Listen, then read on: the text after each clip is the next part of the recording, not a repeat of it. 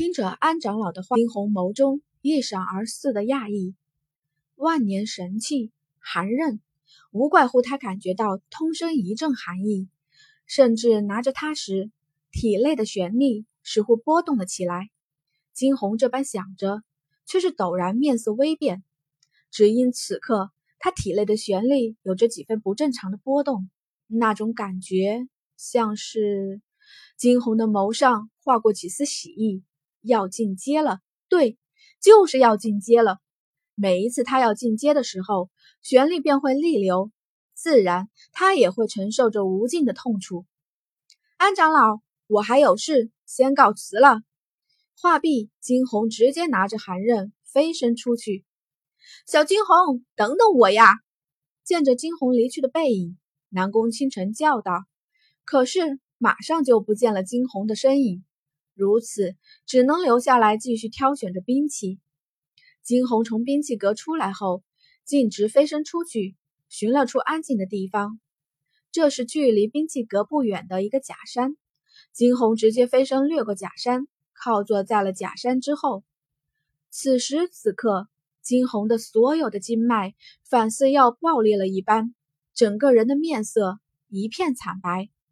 小金早已察觉到了金红的异样，从空间里跳了出来，四处查看着。就怕有人上前打扰。不错，晋级之时，最忌讳的便是外界的干扰，否则极有可能一不小心就经脉爆裂而亡。金红盘坐在地上，试图将体内的玄力一遍遍的牵引，可是这一次的玄力反应比以往任何一次都要来的剧烈。他轻靠在一边，身子不住的轻颤着，满头的汗水。足以显示他身上的痛楚，体内的玄力这一刻爆满，反似要破体而出，将金红的经脉撑开。好在金红的经脉曾经重组过，否则这会儿怕是真的会爆体而亡。不知过了多久，那些玄力终于像是找到了一个突破口般，一个劲儿的争先恐后的朝着百会穴涌去。金红的面色。越发痛苦了，他的头发已经被汗水浸湿，面色完全失去血色。这一次的晋级果真是极其痛苦的。就在此时，假山附近，两个银班的学生渐渐走近。咦，你听到了吗？假山背后好像有什么动静。另外一个男子侧耳细听，对我刚刚也听到了。走去看看。说罢，二人直接上前而去。他们的脚步很轻，绕过假山。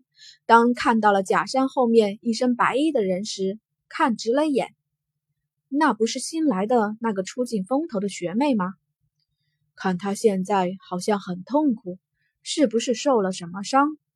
二人对视一眼，径直离去。他们的目标方向是对面的金班。他们自然知道秦心兰与金红的恩怨。很不巧的是，这两人正是那秋末的狗腿子。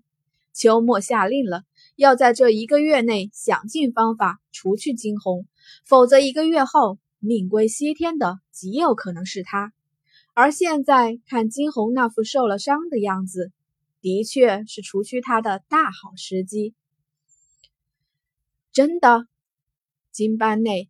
正在对秋末发火的秦心兰，在听得来人的报后，瞬时喜上眉梢。当然了，我们二人亲眼所见，哪里会有假？那个小丫头正在兵器阁外面的假山那边。好，秦心兰眯起眼，眸中闪现出了幽光。她到底还是有些担心。事后，她才后知后觉的发现自己进了惊鸿的圈套。若是一个月后他真的输了，那他将在整个凤凰学院乃至整个大陆将完全抬不起头来。从金班降到银班，这将会让他成为千年的笑话。如此想着，秦心兰的掌心微微的缩紧，良久，似是决定了什么吧。走，我们去看看，小学妹受伤了，怎能不去慰问慰问？却说另外一边，金红正在努力突破，体内的旋力在涌向百会穴时，反是遇到了一个关卡，再是不得上前。惊鸿的双唇早已被咬出了鲜血。就在此时，一边却是传来一阵稀稀疏疏的声响。哟，果然是小学妹！那道尖锐的声音中夹杂着几分幸灾乐祸，几分杀意。小金在听到声音后，顺势上前拦住了秦心兰的去路。察觉到四周的动静，原先聚精会神的金红瞬时有些分了神，体内的旋力一个不稳，噗，一口鲜血猛地从他的口中喷出。哦！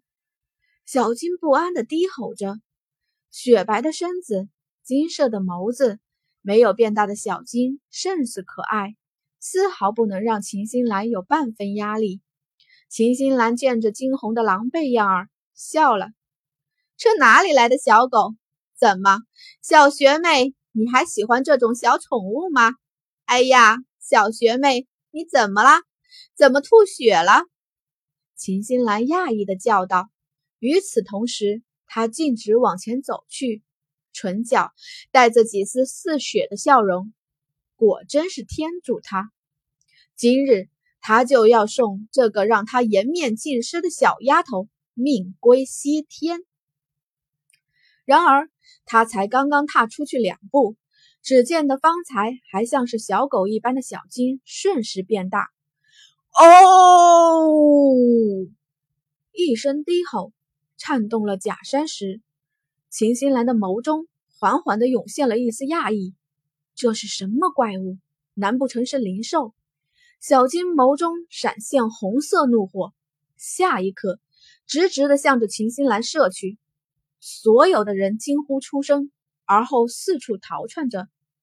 偏是这个时候，惊鸿的声音传入：“小金，停手！”顺着声音望去。却只见得方才还面色惨白、毫无血色的人，这会儿缓缓地恢复了正常。金红擦去了唇角的一丝血，金红擦去了唇角处的一丝鲜血，缓缓地勾唇。他直直地站起了身来，看向秦心兰：“秦学姐，谢谢你，谢谢我。”那周身无形间散发出的气势，让秦心兰打了个寒战。是呀，怎能不谢？方才若非是你，金红又怎能晋级？在学姐的帮助下，金红成功晋级到了高悬了。他唇角的弧度愈甚，可是眼底却没有丝毫的笑意。不错，方才秦心兰那一叫。的确是让他气血紊乱，但是也正是因为如此，原先堵在一边的玄力，竟是一下子冲上百会穴，而后完成了晋级。